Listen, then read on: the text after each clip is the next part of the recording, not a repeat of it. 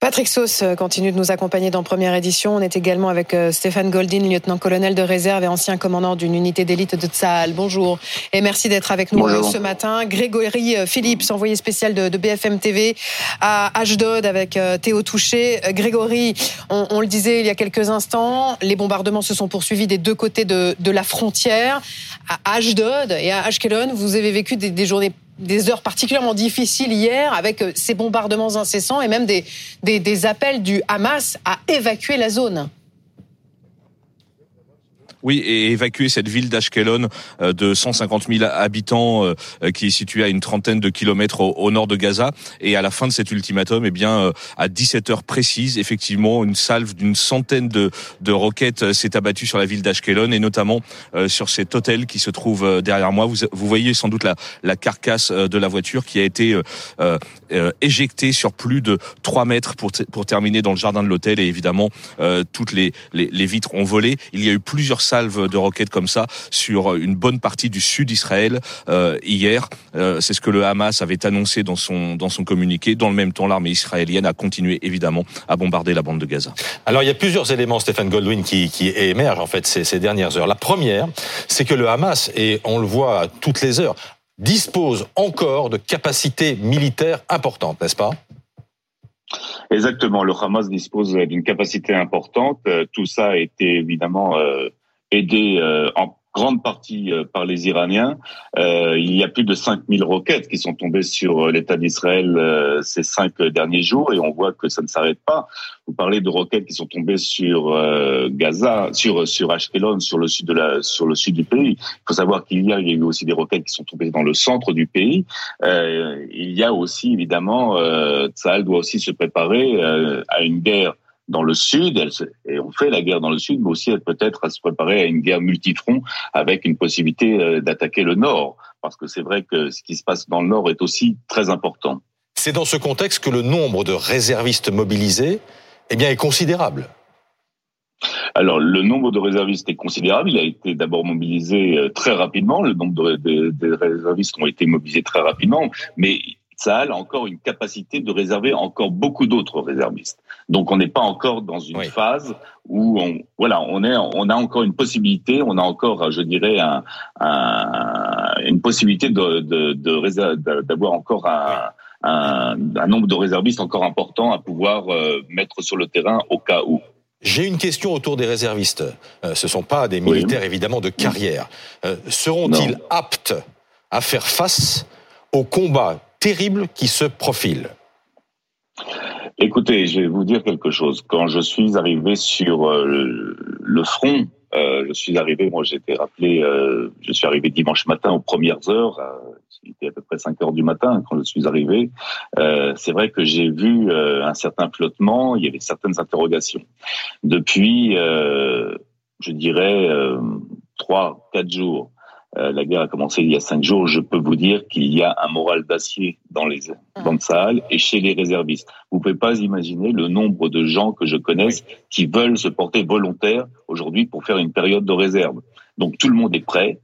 Et vu ce qui s'est passé, vu comment les choses se sont passées, vu les images que, que l'on voit, vu les témoignages que l'on reçoit, je peux vous dire, oui. Est-ce qu'il est nourri par les dernières images qu'on a vues notamment dans les kibbutz Bien sûr qu'il est nourri. Il est nourri par tout ce que l'on entend. Il est nourri par tout ce que l'on voit. Écoutez, je vais vous raconter une histoire euh, personnelle. Moi, je, voilà, j'étais, euh, j'avais énormément d'interrogations quand nous avons été attaqués euh, le 7 octobre au matin, et quand je suis descendu dans le sud et j'ai vu des scènes horribles, des scènes de pogrom. Je peux vous dire que ce n'est plus des interrogations, c'est la colère qui m'a qui m'a qui m'a pris, qui, qui, voilà, qui m'a pris. Et je vais vous dire, on a tous envie d'en découdre. Et je vais vous dire, il n'y a plus cette histoire de réservistes, non réservistes, comme on a pu connaître il y a quelques mois lors euh, des questions qui étaient plutôt liées à des questions politiques. Aujourd'hui, tout le monde est uni et tout le monde veut en finir avec le Hamas. Que les choses soient claires. C'est l'élimination du Hamas, simplement, que l'on souhaite. Est-ce que cette haine, compréhensible, ne doit pas être canalisée pour que l'opération euh, militaire soit non seulement efficace et réponde également aux règles de la guerre? C'était, vous savez, Tsahal est un est une armée très morale, ok? Tsahal est une armée très morale et Israël est un pays un pays avec une grande moralité. Et nous perdrons jamais nos valeurs. Israël a des valeurs.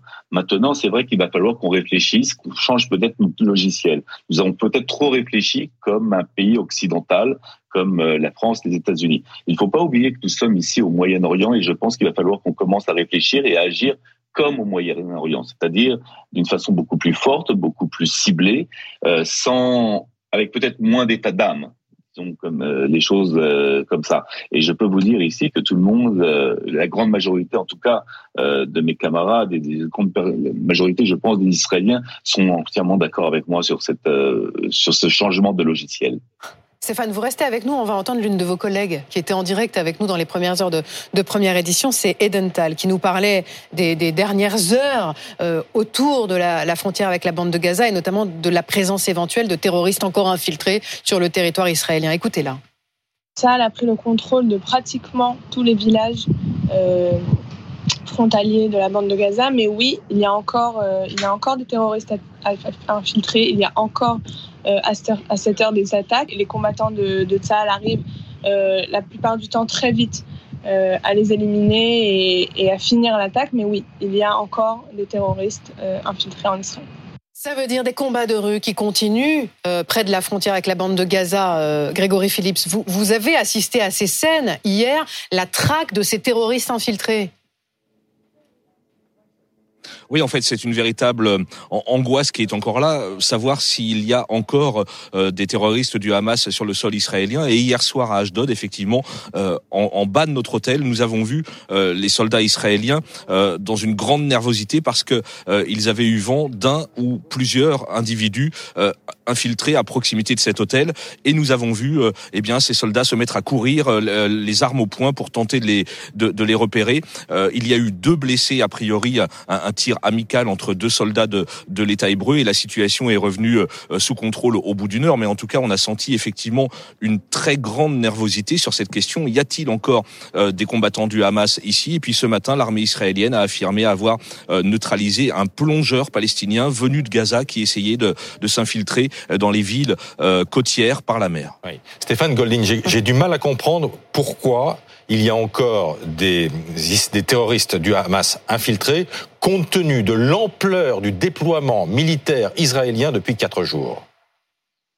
Écoutez, ce qui, s'est passé les premières heures, je dirais, euh, de la guerre est quelque chose que nous aurions pas pu imaginer, même, et je mets un bémol là-dessus, euh, je pense que après la guerre, il faudra que nous en tirions toutes les conséquences et voir qui, qui sont les responsables. Et on verra ça après la guerre. Je pense qu'il y a eu énormément d'erreurs qui ont été faites de notre côté, sachant que le Hamas a fait un exercice il y a trois semaines de cela exactement, qui était un calque de cette opération qui s'est passée euh, le 7 au matin.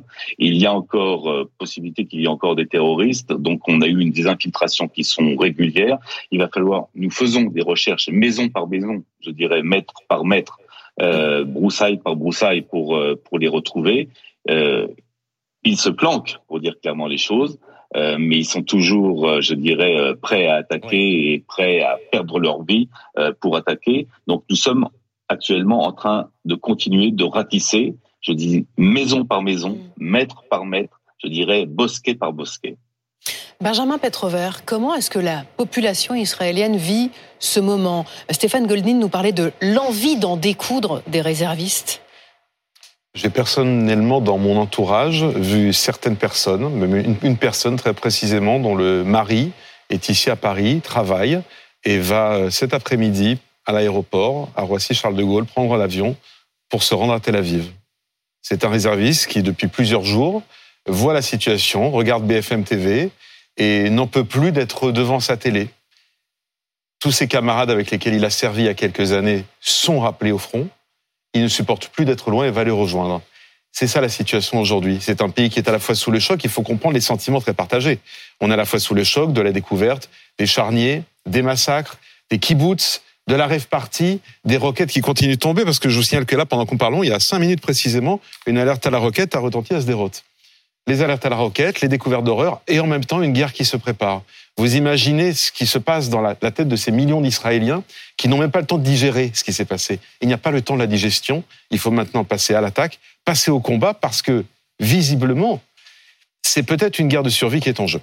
Stéphane Goldin, il faut aussi parler des otages parce qu'il y a des otages.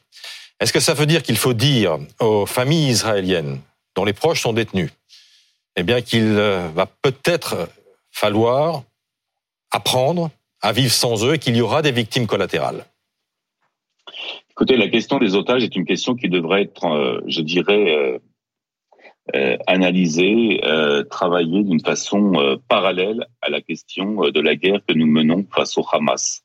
Donc, c'est vrai que ce que je vais dire est quelque chose d'assez dur, mais la question des, des otages ne va pas être la priorité euh, dans un premier temps, je dirais, même s'il y a des négociations, même s'il y aura des négociations, la chose qui est claire, c'est qu'il n'y aura pas de négociations comme elles ont été faites au moment euh, de l'enlèvement de Gilad Shalit, que les choses soient soient claires. Donc, euh, je ne sais pas comment les choses vont, vont, se tourner. Je pense qu'il y aura des éléments extérieurs qui négocieront avec euh, le Hamas concernant euh, les otages. Et je pense qu'on va tellement acculer le Hamas dans ses retranchements, euh, que la question des otages euh, se traitera d'une façon plus ou moins automatique. Bon, voilà, et on comprend que ça va être évidemment compliqué. Les otages ne sont pas forcément prioritaires, c'est ce que vous dites. Je, je, suis, désolé, je, suis, je suis désolé d'être froid dans ma réponse, même si je, je, compatis avec ces familles, je, les entends, etc. Je, j'en ai mal au ventre, hein, je, je dis.